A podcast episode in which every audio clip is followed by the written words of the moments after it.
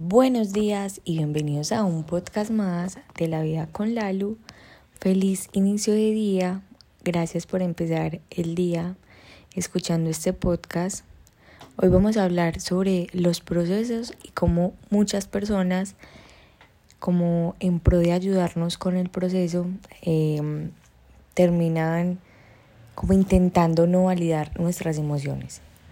Bueno, yo les conté que yo, eh, yo les conté que en unas historias había hablado sobre que en un momento de mi vida, pues, o sea, que antier, para ser más puntual, mm, yo sentía que en algunas ocasiones sentía como dismorfia corporal. ¿Qué es dismorfia corporal?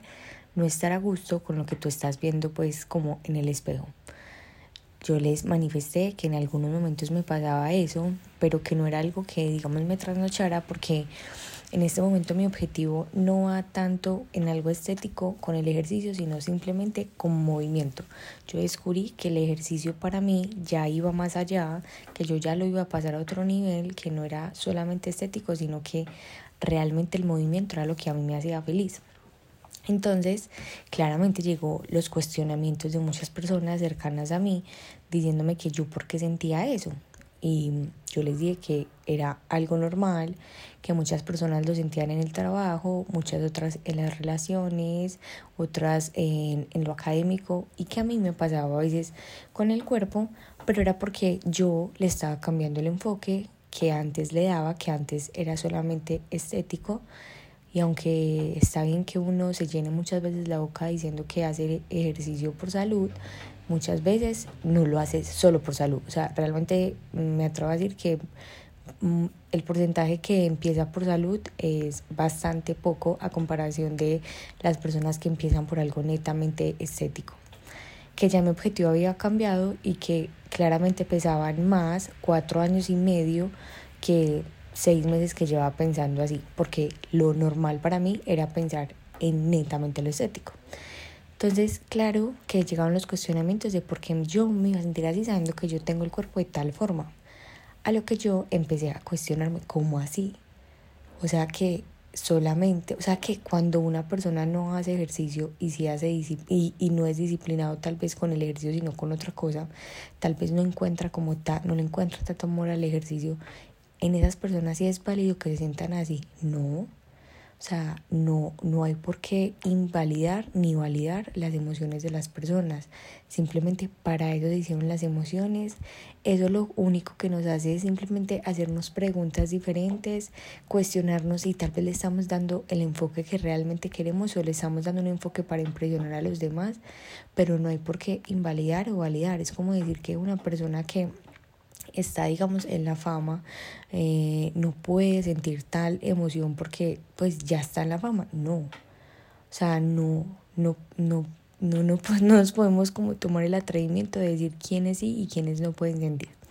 A lo que voy es que independientemente de los cuestionamientos que te hagan, es muy normal que tú así seas el mejor o te sientas el mejor en algo, que también tengas inseguridades y que así que esas inseguridades puede que no te, no te trasnochen y que está súper bien si en algún momento pues se trasnochan, pues para eso también son las inseguridades, pero que no está, digamos, de más sentirnos inseguros en un campo en el que sabemos que somos buenos, que esas inseguridades muchas veces no llegan porque nos sintamos, digamos, mal o porque nos sintamos eh, insuficientes, sino que simplemente llegan para hacernos preguntas diferentes a las que nos estábamos haciendo antes. Ya nos estamos enfocando eh, tal vez en cosas que antes no nos enfocábamos y que nos corresponde ampliar la zona de confort. Entonces, si en este momento te estás sintiendo inconforme con algo, tal vez te podría servir, no estoy diciendo que sea la solución, pero te podría servir hacerte preguntas diferentes. Y también voy a que seamos un poco más empáticos y si nos vamos a si vamos a cuestionar que nos cuestionemos a nosotros mismos no andemos cuestionando los procesos de los demás porque cada quien está cargando con esas respuestas que aún tal vez no tienen y que a veces como nosotros con querer eh, apoyar, eh, ser esa red de apoyo que tal vez queremos ser para esa persona que estimamos, no le estemos aportando mucho. Y, y te aseguro que, que ya con haberle hecho una pregunta de si estás bien o con hacerle saber de que puede contar contigo es más que suficiente. Eh, espero que este mensaje haya llegado en el momento indicado. Eh, si sientes que le puede servir a una persona, envíaselo con todo el amor del mundo y recuerda que está súper bien que sintamos inseguridades y que lo que está mejor aún es que empecemos a trabajar en ellas que tal vez esas inseguridades no llegan para hacernos sentir insuficientes, sino para hacernos pasar al siguiente nivel. Los amo, las amo, gracias por estar acá y nos vemos mañana en el próximo episodio de La Vida con la Luz.